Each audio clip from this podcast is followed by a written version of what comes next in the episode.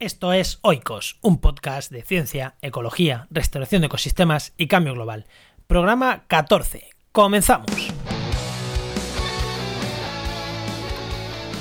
En el programa de hoy vamos a hablar de ecología evolutiva, de comunicación científica, vamos a hablar de hibridación entre humanos. ¿Mm? Suena raro, ¿no? Pues sí, vamos a hablar de hibridación entre humanos. Pero antes os quiero comentar alguna cosilla. Venga, comenzamos.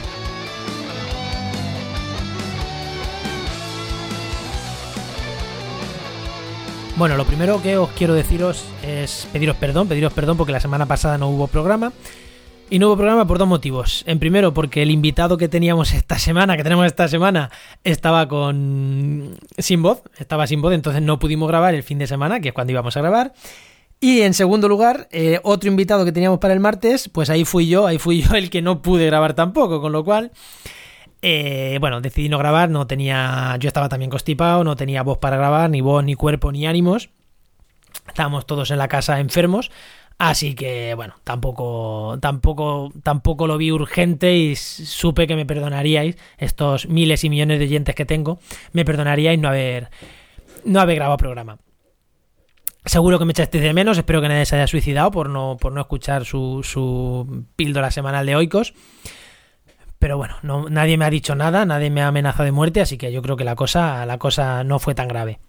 Antes de entrar con la conversación, ya sabéis, con la conversación, entrevista, sé que no me gusta llamarlo entrevista, me gusta llamarlo conversaciones, quiero comentaros que en nuestro canal de YouTube hemos iniciado un nuevo proyecto, a ver qué os parece, en el que vamos a hablar de conceptos de ecología, pero con imágenes de dron, vistas del dron.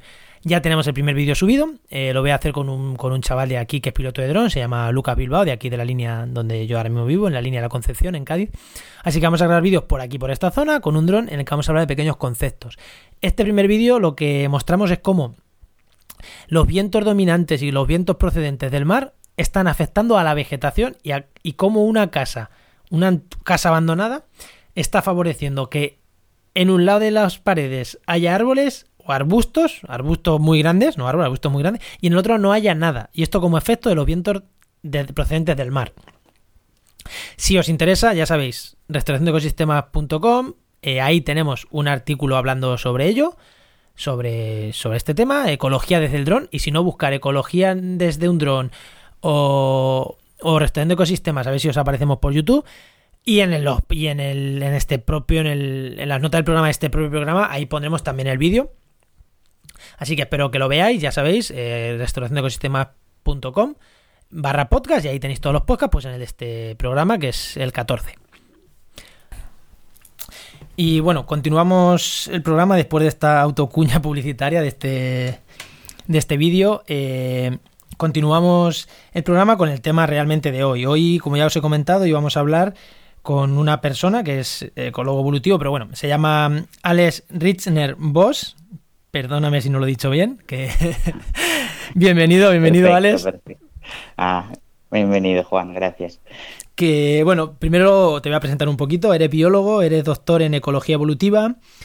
Te estás formando eh, actualmente en temas de divulgación científica, que en esto veo una similitud conmigo. Y aparte tienes un blog, ¿no? De donde hace divulgación científica, que es andaresdelaciencia.com. Y yo personalmente te conocí a través de Twitter, que también eres bastante activo y que os recomiendo también que, lo sigáis. El Twitter, luego pondré el enlace porque el, el, el, nombre porque es complicado. Eh, bueno, ya he dicho, bienvenido Alex y me ha quedado algo más por decir de, tu presentación. No, creo que no. Ya has resumido bastante bien lo que soy o lo que estoy siendo. O lo que estás siendo, ¿no? En proyecto, exacto. Bueno, ahí estamos, ya digo, ahí estamos. Estás como yo, ¿no? Un doctor en ecología, en biología, reconducido por.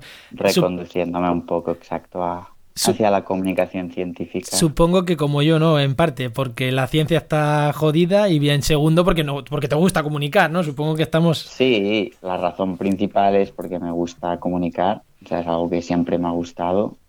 Y bueno, sí, sin duda alguna también que las condiciones para los científicos, sobre todo en ciencia básica, en este país, pues no son las mejores. Uno aguanta unos años, pero se tiene que ir buscando alternativas. Bueno, aquí estamos. Pues me, me, encanta, ¿no? Me encanta. Yo cuando te encontré por Twitter y dije, bueno, este, ¿qué escribe? Y entré y dije, güey, qué, qué chulo. Eh, bueno, lo primero, y dado que la palabra ecología, y aunque yo siempre digo en el programa, en la presentación, que este es un por de ciencia, ecología, aunque la ecología es una ciencia, no, es ecologismo, por mucho que mucho ecólogo pueda ser también ecologista, o yo puedo considerarme ecologista, pero al añadirle ecología evolutiva detrás, oye, yo creo que tienes la ventaja de que, de que ya sí que se considera una ciencia. Cuenta que es la ecología evolutiva, porque claro, si alguien entiende ecología mm. como, como reciclar y le metes ecología evolutiva, igual le explota el cerebro si no le cuentan un poquito qué es ecología evolutiva. Pues a ver, te explico. en principio la ecología evolutiva, en principio consta pues de sus dos palabras. Por un lado, eh, junta lo que es la ecología, ¿no? que sería la ecología biológica, ¿no? lo que es el estudio de la ecología, que es, es estudiar las interacciones que se dan tanto entre especies como entre las especies y su entorno físico, es decir, el clima, la geografía, distintos factores. Y por otro lado, al mismo tiempo, lo que intenta estudiar es ver cómo estas especies que están interactuando entre ellas o con el entorno, cómo cambian a, través de la selección o de la adaptación a estas circunstancias. Con lo cual, de hecho, lo que estudia la ecología evolutiva son las consecuencias estas de un cambio constante dado a las interacciones y, al ambiente del organismo. Evolución pura y dura. Sí, de hecho es que es evolución, que todo el mundo cuando piensa en evolución, yo creo que tenemos muy presente la evolución como algo a muy largo plazo, ¿no? Todo el mundo cuando piensa en evolución piensa en los fósiles, en los dinosaurios, en el hombre prehistórico, o sea, parece que la evolución es cosa de millones de años, cuando en realidad la evolución es algo que está cada día presente. De hecho, la ecología evolutiva sería lo que también se llama microevolución, ¿no? que es estudiar estos pequeños procesos que están continuamente dándose, que son cambios muy pequeñitos, pero que permiten a las especies ajustarse e irse reajustando al ambiente. interesante. Yo creo que, quien, la gente que nos escucha, que no, que no viene del mundo de la biología o de, ramas cercanas, que sé que es bastante, eh, pues seguro que le ha quedado, le ha quedado claro. Vamos a entrar ya, ya en tu blog, eh, Andares de la Ciencia, andaresdelaciencia.com.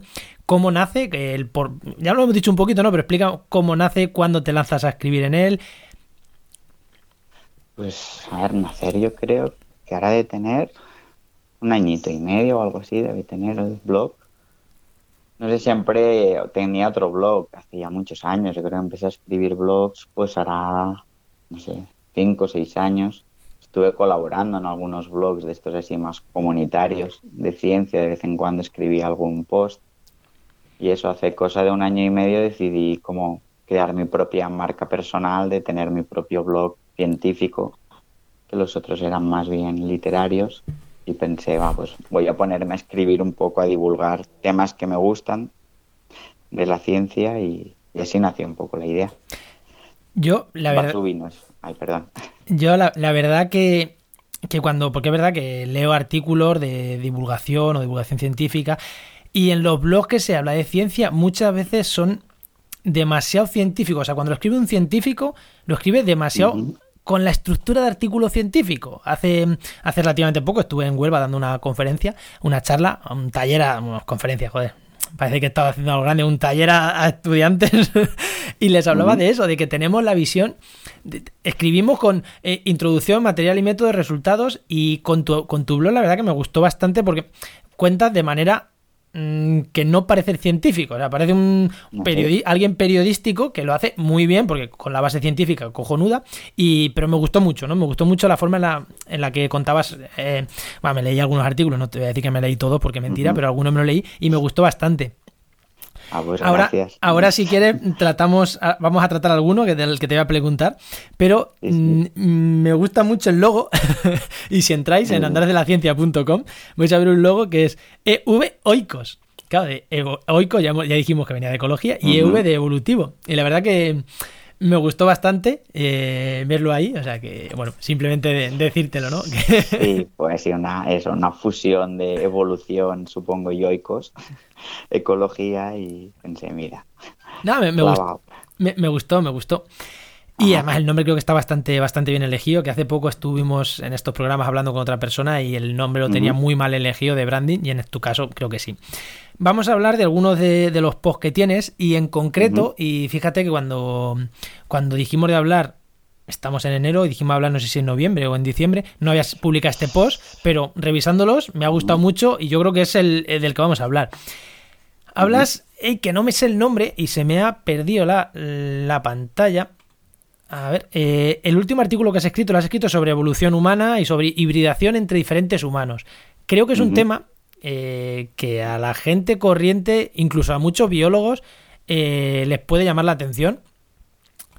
¿Qué es esto de la hibridación entre humanos? Que es que he dicho hibridación, parece, para que no lo entienda, hibridación son las mulas. Las mulas, una, una un caballo y un burro se da una mula. ¿Qué es la hibridación entre humanos? Yo creo que para mí la hibridación hasta no hace tan pocos años también era un poco eso, eran las mulas, ¿no? Yo creo que en biología muchos, sobre todo los que ya tenemos unos años. Era siempre ha tenido una visión un poco negativa. De hecho, cuando buscas sinónimos de hibridación, en el diccionario casi todo lo que salen son eso, ¿no? Son nombres bastante despectivos hacia lo que es un híbrido.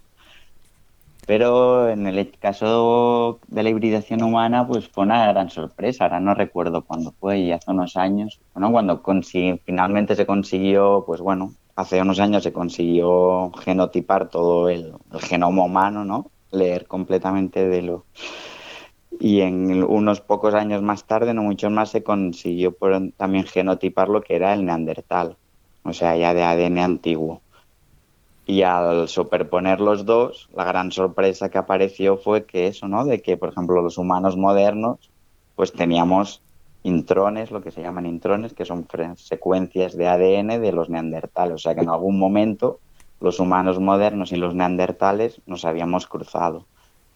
Y eso sería una razón de los híbridos que hay en los humanos modernos. Pero más allá de los neandertales, luego se ha, descubierto que también se han cruzado en la parte en Asia. Las poblaciones asiáticas se cruzaron con neandertales, también se han cruzado con otro grupo antiguo, que son los denisovanos. Y ahora en este artículo que precisamente del que hablaba es que ahora al estudiar con inteligencia artificial todas las secuencias de poblaciones asiáticas, han resultado que han encontrado fragmentos de ADN que no cuadran, que son ni de, ni de humanos modernos, ni de neandertales, ni de denisovanos, con lo cual falta ahí un tercer grupo, un grupo fantasma que se dice, pero que existió, aunque todavía no tenemos constancia de él, pero sí que ha dejado su huella genética. O sea que los asiáticos se han hibridado hasta con tres grupos humanos y extintos. Y bueno, un poco es eso. La verdad es que es muy apasionante. La evolución humana la verdad, a, mí me resulta súper curioso. Además, recuerdo cuando, fíjate, estaba en el instituto, ¿eh? En el instituto, en segundo de la ESO, creo recordar, que tenía un profesor que, dando una clase sobre los neandertales y los cromañones, él decía, es que me acuerdo que me lo dijo, dice, que nos lo dijo en clase, eh, son especies que no se cruzaron entre ellas, que son especies distintas, que no se cruzaron entre ellas, aunque compartían, eran dos, como si dijéramos, eran dos hombres, dos especies de hombres conviviendo, pues igual que, igual que si decimos los conejos y las liebres, me acuerdo que no lo decía así. y él decía, aunque viendo la cara de algunos hombres, yo dudo que no se hayan cruzado realmente con los neandertales. yo creo que no lo decía medio en broma y, y joder, pues llevaba razón. Pues sí, sí, y toda la razón, sí. Sí, yo supongo que ha cambiado la historia. Creo que antes le hubieras dicho a mucha gente que eso, nos habíamos cruzado con neandertales o algo así, y era un poco como un, no una humillación, ¿no? Pero era como así como, hombre, ¿cómo nos vamos a haber cruzado con un hombre primitivo, ¿no? Bueno. en cambio, hoy en día casi casi se ha girado, es casi casi como una cosa de orgullo el hecho de, de habernos cruzado con ellos. Todas las poblaciones, sí. Ahora el, hombre de Neandertal se ha vuelto en una especie de héroe así antiguo que llevamos orgullosamente dentro de nosotros. Ya, ya he encontrado, ya mientras que estábamos hablando, mientras que hablabas, se busca la página web y el artículo en concreto, el último que has escrito ahora, ahora mismo, cuando esto lo escuche cada persona igual no está, pero por eso quiero decir el nombre. El que yo me he leído último es Los Homo sapiens se cruzaron en Asia con una misteriosa población extinta. Ese es el último artículo que he leído, que es el último que has publicado. Y no sé si también tenías otro, a ver si lo encuentro. Pero bueno, bueno, ya, ya lo miraremos. Que quien entre, que te los busque. hay varios de ecología humana que has escrito. Sí, últimamente escribo bastante. Es que es esto, es lo que te comentaba. Es un tema realmente también, claro, los humanos, como nos interesamos a nosotros mismos, interesan mucho más que animales y plantas, pues realmente es un campo que está evolucionando a una velocidad impresionante, ¿no? Sí, sobre todo lo que has dicho con las nuevas técnicas genéticas, pues... Las herramientas moleculares. Sí, y, mm, lo, de la hibridación, y perdón que me haya un poquito, en, humanos, bueno, y en animales parece que se veía como algo despectivo, pero en, a nivel de vegetales, a nivel de plantas, es que los salis, los, los sauces, es, que, es que están todos hibridados con todos. Es que es imposible. Muchas veces es, decir, es imposible. Quitando el, el sauce llorón, que es el más famoso, que es este asiático, todos los españoles es que están hibridados unos con otros. Que, yo en mi tesis, mm, cada vez que me salía un, un salis, porque identifiqué árboles, era como salis SP. Es que ni me molesté en buscar la especie. Era como, mm, no sé, será un híbrido. Sí, sí. No, es eso. Yo creo que hasta ahora, y claro, yo, soy de la otra rama, de zoología, entonces siempre teníamos, cuando hablamos con compañeros así de la facultad, era un poco eso, ¿no? Los botánicos estaban muy acostumbrados a, a lidiar con híbridos, en cambio los zoólogos, por decirlo de una manera, los híbridos era como eso, la mula, eran cosas raras, ¿no? cosas, inviables, además, que siempre se ha tenido el concepto de que todo el mundo sigue teniendo el concepto de eso, ¿no? De que un híbrido da lugar a una cosa estéril, cuando, bueno, está más que comprobado que no es siempre así, que de hecho hay muchísimos casos que los híbridos son muy viables, incluso se pueden crear especies nuevas o ayudan a la diversidad de las especies. Yo creo, y bueno, y de hecho creo que también lo has dicho tú, que, en, algunos de los artículos que me he leído, que esta hibridación entre humanos parece ser que nos hizo al Homo sapiens, al hombre, de Cromañón, eh, como si llaman, a, nosotros mismos, nos hizo más fuerte frente a, enfermedades, ¿no? Frente a virus, me ha parecido. No sé si te lo he leído a ti en algún, o lo he leído por ahí. Sí, sí, esto sí, creo que fue este mismo año, en 2010, bueno, el año pasado ya acá, en 2018 sí que se publicó un trabajo en la que se ha visto, creo que además por partida van doble, o sea, estudiando el ADN tanto de neandertales como humanos, que se ha visto que compartimos fragmentos de ADN eso, ¿no? que nos ayudan a tener resistencia a distintos virus. O sea, que el hecho de, de cruzarse las dos especies, pues supongo que cada especie tiene sus virus o sus sus parásitos que lo acompañan y al cruzarse pues unos se dieron resistencia a los otros, ¿no? Cogieron, supongo, los... O sea que, vamos, me, resulta súper curioso y ya digo, incluso para los biólogos que supongo que los que están sentados a las carreras se lo cuenten, pero yo no soy tan mayor y, a mí yo no me recuerdo en la biología haber visto eso hace, ya digo, tengo, 30, tengo 31, o sea que tampoco hace tanto que acabe la carrera. Y no lo recuerdo, ¿eh? O sea que me pareció, me, ha parecido algo muy interesante y por eso eh, me ha, me, parecido interesante tratarlo. Así que bueno, supongo que vas a escribir más. Os, ya, os invito a andar de la ciencia.com, va a escribir más. supongo. y incluso solo buscaros los que hay que merecen mucho la pena, los que tiene ahí escritos.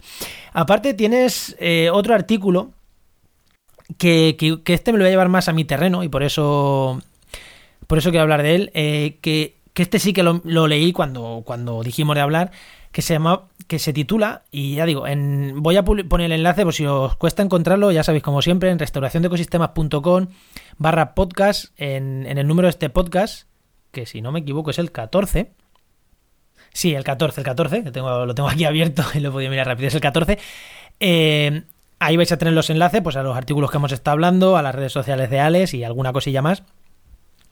Y lo podéis buscar y bueno, y en su, en su web. Este se llama eh, ¿Puede recuperar la función ecológica de la humanidad? ¿Puede recuperarse la función ecológica de la humanidad para preservar la biodiversidad? Y la verdad que me resultó llamativo porque dije, joder, biólogo, ecólogo evolutivo y esto habla, parece que, bueno, este artículo podría estar en restauraciondeecosistemas.com perfectamente. Y luego me lo leí y dije, mm. exactamente, podría estar perfectamente. podría estar ahí perfectamente.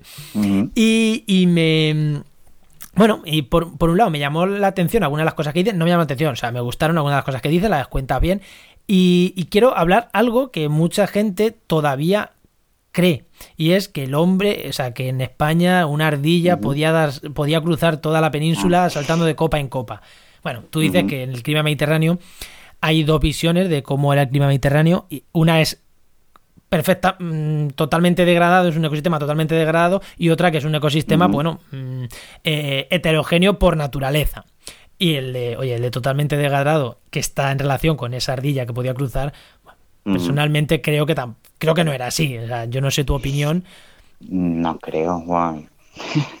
Por lo que yo sé, no. me parece que allí no me recuerdo ahora de quién era esa cita o a quién le atribuyeron la cita esa. Era a un griego, que tú, tú me lo dices, era un griego, pero no me acuerdo bien a quién. Sí, a eh, Estrabón, exacto. Sí, era un Estrabón, sí, era exacto. Al geógrafo griego Estrabón, sí. Además, a mí yo recuerdo que eso me lo comentaron, yo creo que me comentaron eso en EGB. Yo soy, yo es que todavía soy de la generación EGB, pero pero sí que recuerdo eso de en clase de que nos lo comentaban, de que una ardilla antes podía cruzar. Incluso que la Armada Invencible era la culpable de que hoy en día una, una ardilla no pudiera cruzar la península ibérica de árbol en árbol. Bueno, bueno.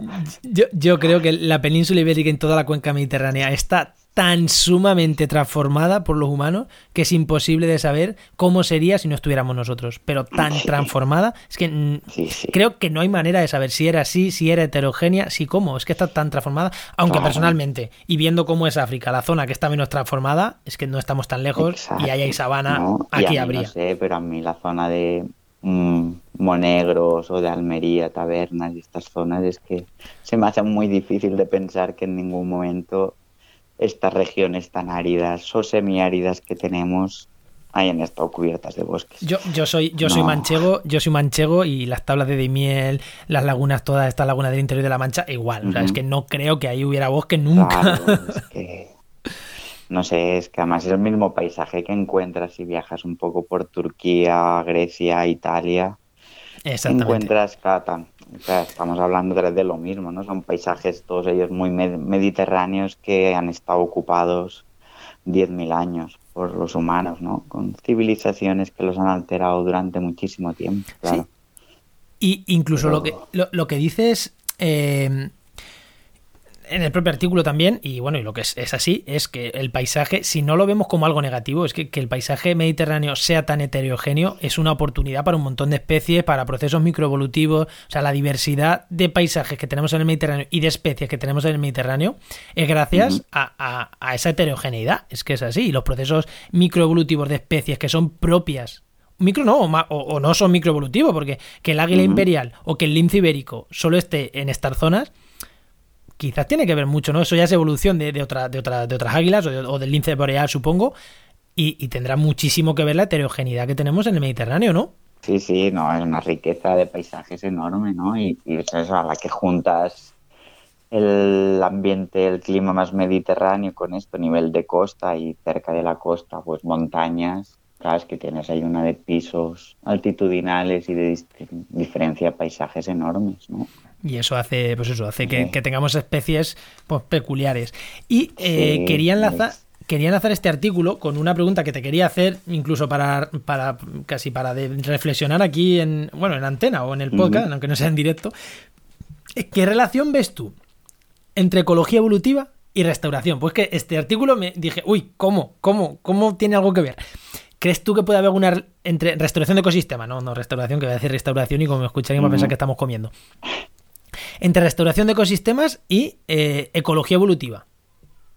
A ver, supongo que relación sí que tendrá. A ver, no soy especialista en este tema, no me he dedicado mucho a la conservación, pero sí que me he dedicado a estudiar cosas. Bueno, o a la conservación, sí, perdón, he dicho restauración, mm, restauración y conservación, ¿vale? Sí, lo que es. Claro, por eso estoy pensando más en conservación, que eso sí que lo he tocado un poco, aunque sea indirectamente, ¿no? Estudiando eso, cuando estudias cómo se adaptan localmente las, las poblaciones de una especie, te das cuenta de que incluso poblaciones, por decirlo de una manera, geográficamente cercanas, pues tienen ya adaptaciones locales, ¿no? Las que han pasado unas cuantas generaciones, pues se acaban filtrando por la selección y se acaban adaptando a unas condiciones, con lo cual yo supongo que en el momento que se está restaurando un paisaje, se altera el paisaje, las condiciones cambian. Obviamente, si plantas, recuperas un bosque donde antes habían prados o al revés, cortas bosque y generas prado o cultivos, estás cambiando totalmente tanto las condiciones abióticas como las bióticas, con lo cual las poblaciones y las especies que habían allá les queda eso, les queda adaptarse o les queda marchar de allí. en este sentido, pues la ecología evolutiva pues sí que tiene mucho que decir, ¿no? De cómo se adaptan las especies, pero no todas las especies tienen la capacidad de irse. Un pájaro sí que puede ir volando, pero especies como por ejemplo anfibios, reptiles, otro tipo de organismos más pequeños, no les queda otra que adaptarse en muchas ocasiones. O eso o perecer. Eh, ves como sí que encontrábamos relación. Sí, yo aquí tenía apuntado, ¿no? También como pregunta, ¿no? Es que si, si se deberían de tener en cuenta, o si deberían, no, yo creo que se deben, ¿no? De tener en cuenta estos procesos evolutivos o microevolutivos. También cuando introducimos, o sea, no solo cuando introducimos ciertas especies, porque si tú estás introduciendo un romero en Almería de, que viene del Mediterráneo, puedes estar metiendo una variabilidad genética ahí que puede incluso fastidiar las propias poblaciones de, de romero almeriense. No solo que él nos adapte. Sí. supongo que en este caso es, lo que no se podría dar un caso de hibridación entre poblaciones, porque en este caso a veces es positiva la hibridación y en según qué casos puede ser negativa, ¿no? Pues eso, que tener una población es adaptadas y introduces individuos que no están adaptados y se empiezan a cruzar, al final tendrías una población híbrida de individuos mal adaptados al ambiente, con lo cual sí, podría ser muy negativo para, para la población nativa, por así decirlo. Pues yo creo que si te parece lo vamos a ir dejando aquí. Me ha encantado hablar. Llevamos veintitantos minutos y, lo, y, llevamos veintitantos y no digo exacto porque estamos grabando sin haber grabado la parte previa, que, que, el programa en parte estamos grabando primero el final y luego voy a grabar el principio. O sea que se nos va a ir el programa un poquito largo, pero la verdad que me, ha, me ha gustado mucho hablar contigo. espero que, que sigamos, bueno, yo te seguiré leyendo en Andares de la Ciencia y, encontrándote en Twitter, que ahí seguro. Eh, ¿dónde, más? ¿Estás en algún sitio más? ¿Escribes en algún sitio más? ¿Estás en alguna otra red social? no, no. Por lo pronto no, ¿no? No. De momento no. En Twitter más o menos y, eso, y el blog. De momento son los, los dos canales, así que uso más. Y muchas gracias por invitarme a tu programa de radio. La verdad es que me ha encantado. Ya pues sabes, si algún otro día quieres volver a hablar de evolución y adaptación y estas cosas, encantado otra vez. Y yo lo, mismo digo, si, si, algún día ves que algo puede ser interesante, ya sabes dónde estoy, descolgar el teléfono y llamarme. Y oye, y esta invitación que extiendo a ti, la extiendo a cualquier persona que tenga de algo interesante que hablarnos en, de ciencia, ya soy de ciencia, de, de ecología, que esté relacionada con la ecología, o con la restauración de ecosistemas, o con la conservación, pues ya sabe, ya sabe dónde estamos, en restauraciondeecosistemas.com barra contacto, ahí podéis escribirnos, quien no me quien no tenga mi teléfono, tú no, tú contáctame ya por, directamente por el teléfono. Pero quien no, quien no lo tenga, ahí estamos. Bueno, un abrazo. y hasta la próxima. Vale, muchas gracias, Juan. Hasta otra. Y una vez despedido Alex, recordaros que soy Juan María Arenas jmarenas barra baja eco en Instagram y en Twitter, así que os animo a que me sigáis. Y en Facebook también estoy, tengo perfil y página Juan María Arenas y me encontráis. Y también deciros que las redes de restauración de ecosistemas, pues restaura barra baja eco, también en Twitter y en Instagram, y también estamos en Facebook eh, como restauración de ecosistemas, seguro que nos encontráis. Y antes de despedirme os quería pedir feedback. ¿Qué os ha parecido este programa? ¿Qué os han parecido programas, sobre todo en los que nos vamos de la temática de restauración, porque la verdad que, que alguien que entra en una web a, escuchar podcast de restauración de ecosistemas y se encuentra un podcast sobre empleo, como ya hemos hablado, sobre utilización entre humanos, pues igual no es lo que no es lo que busca. Así que me gustaría que eso, que entráis a la web restauracionecosistemas.com o en la mía personal jmarenas.com y barra contacto y nos, nos escribierais, nos escribierais y nos dierais vuestra opinión, qué os parecen estos estos podcasts donde nos vamos un poquito de temática. Bueno, llegados aquí, os espero la semana que viene, ya sabéis, como siempre, los miércoles, si los constipados y cosas varias no los permiten, el miércoles que viene tenéis otro nuevo programa de Oikos. Un abrazo, adiós.